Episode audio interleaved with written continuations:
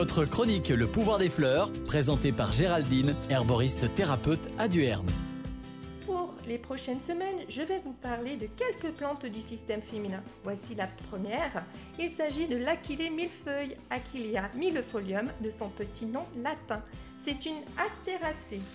Pour la petite histoire, son nom donné par le naturaliste romain Pline provient du héros grec Achille qui, selon la légende, s'en servit sur les conseils des centaures pour soigner les soldats blessés durant la guerre de Troie.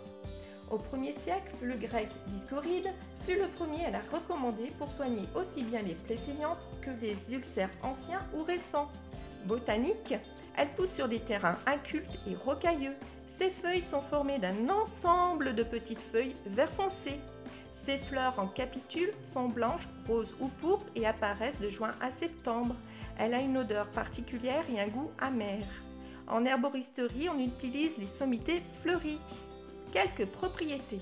Syndrome prémenstruel, règles douloureuses et abondantes, elle régularise le cycle.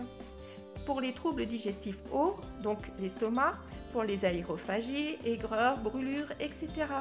Pour les spasmes intestinaux, dont les ballonnements en huile essentielle diluée avec de l'huile végétale ou en macérat pour tout ce qui est hématome, entorse, coupure, crevasse, gerçure, hémorroïdes, problèmes circulatoires et j'en passe.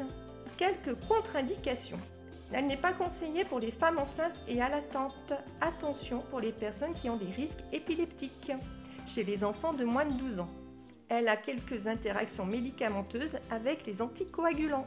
Petit message subtil, je renforce ta vitalité pour te connecter à ton être-té et te permettre de créer tes objectifs pour avancer. Merci et à bientôt les amis des plantes.